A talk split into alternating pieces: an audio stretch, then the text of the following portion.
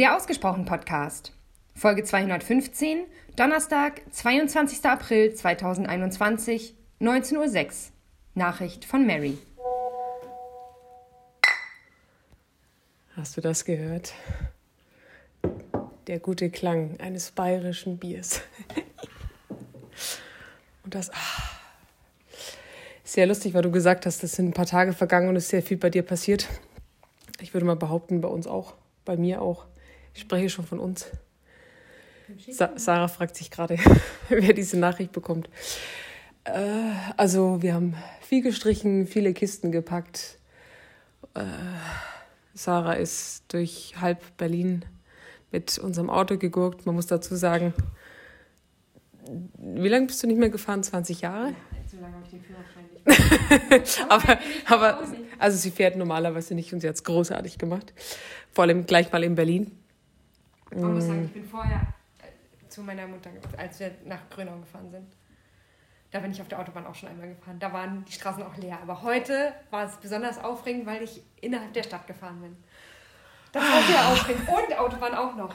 Oh ja, Gott, du merkst, das, das sind so die Highlights. Gestern hatte ich noch tatsächlich ein, ein sehr kleines, aber sehr schönes Highlight. Ich habe zum, zum, zum, zum für Micha. Ach so. Mir erzähle ich was denn gerade mit meinem Auto ich hatte zum ersten Mal eine meine Hand auf dem Bauch einer schwangeren Frau. Das fand ich wow, sehr bemerkenswert. Irgendwie, Und es war nicht mein Bauch. Nein, es fühlt, es fühlt sich von einer sehr guten Freundin, die gerade im achten Monat ist. Das ist irgendwie what a crazy feeling, wirklich. Also du merkst, hier passiert auch einiges. Der Umzug schreitet voran und ich habe heute mal wieder feststellen dürfen, und das ist kein Affront gegen sämtliche äh, Beamte, die so hier in dem Land arbeiten, aber würde unsere Schnelligkeit und Innovationskraft von so manchem Beamten in einem Amt abhängen, es sähe düster aus. wow. Unfreundlichkeit gepaart mit äh, Schneckentempo. Das ist schon. Das, man muss ja daneben sitzen und noch freundlich sein, weil am, am Ende ist man ja auch darauf angewiesen, weil den nächsten Termin kriegst du dann so gefühlt in vier Monaten. Aber egal. Ich würde gerne eine Sache nochmal zu dem Thema Feedback sagen.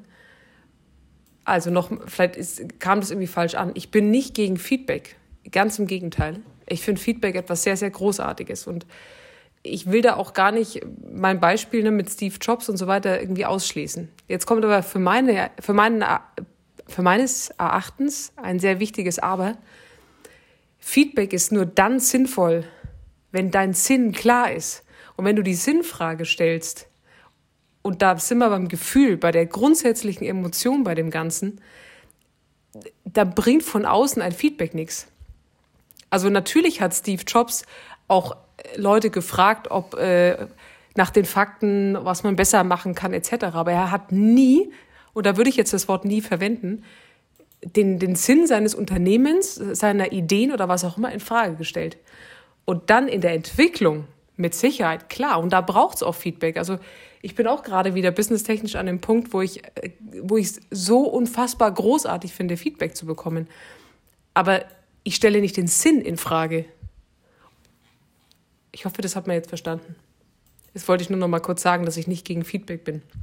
Ähm, ganz im Gegenteil. Und weil du gefragt hast, äh, wie, wie wir das im Radio gemacht haben, du musst ja eins wissen, der Journalist hat ja immer so den Vorteil, er muss ja seine Quellen nicht nennen. Und natürlich ist im Radio oder war im Radio alles immer wahr. Deshalb alles, was ich erzähle, ist natürlich rein fiktiv. Zwinker, zwinker. Aber natürlich gab es, also wenn du jetzt nicht gerade beim, beim größten landesweiten Sender arbeitest, wo Dutzende Menschen anrufen, gibt es immer wieder Situationen, wo du ähm, zu einer Meinungsfrage aufrufst oder ja, wo es mal irgendwie gut tut, eine andere Geschichte zu hören.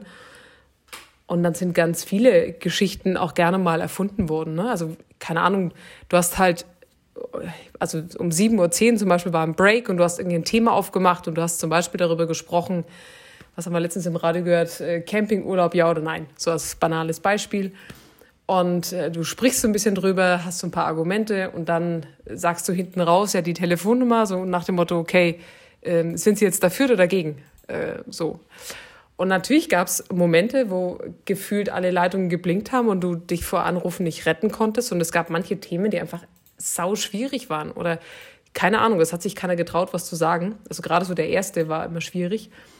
Und da ist es dann schon vielleicht mal vorgekommen, dass nach dem nächsten Song ein Moderator gesagt hat, naja, also du, der, der Günther hat gerade angerufen, der Günther ist ganz klar für einen Campingurlaub, der macht das seit 20 Jahren, der fährt da immer nach Italien runter und äh, das ist für ihn das Nonplusultra. So, und dann war sozusagen dieses Thema offen und dann haben andere Menschen angerufen. Oder ich weiß gar nicht, also ich habe mit Sicherheit viele Geschichten, die mir persönlich passiert sind, erzählt, aber nicht so, als hätte ich sie erlebt. Das war jetzt ein komischer Satz. Aber wenn ich etwas erlebt habe und ich wollte aber nicht, dass es auf mich zurückzuführen ist oder es ging um meine Familie oder um meine Schwestern oder um einen Menschen, den man zuordnen konnte, dann lässt sich ja immer eine Geschichte drumherum bauen. Ne? Also ich habe da gehört oder von einer Freundin oder ich habe da letztens ähm, auf einem Blogbeitrag gelesen, also die, diese Möglichkeiten gibt es im Grunde genommen immer, wenn äh, Geschichten erzählt werden sollen, die nicht direkt mit einem persönlich zu tun haben. Und ja, gut, da hat man natürlich die journalistische Freiheit, dass äh, am Ende des Tages man auch sagen kann, ja, das ist eine Quelle, die darf ich nicht rausgeben.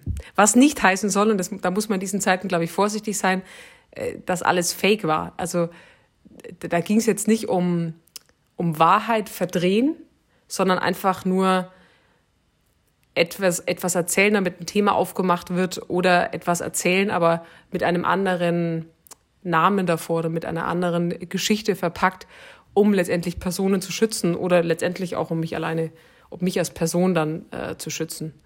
Also das gab es definitiv schon. Oder auch Interviewpartner, die gesagt haben, ja, sie, so im Vorgespräch äh, haben sie irgendeine Information preisgegeben, haben aber gemeint, äh, das bitte nicht mit mir in Verbindung bringen.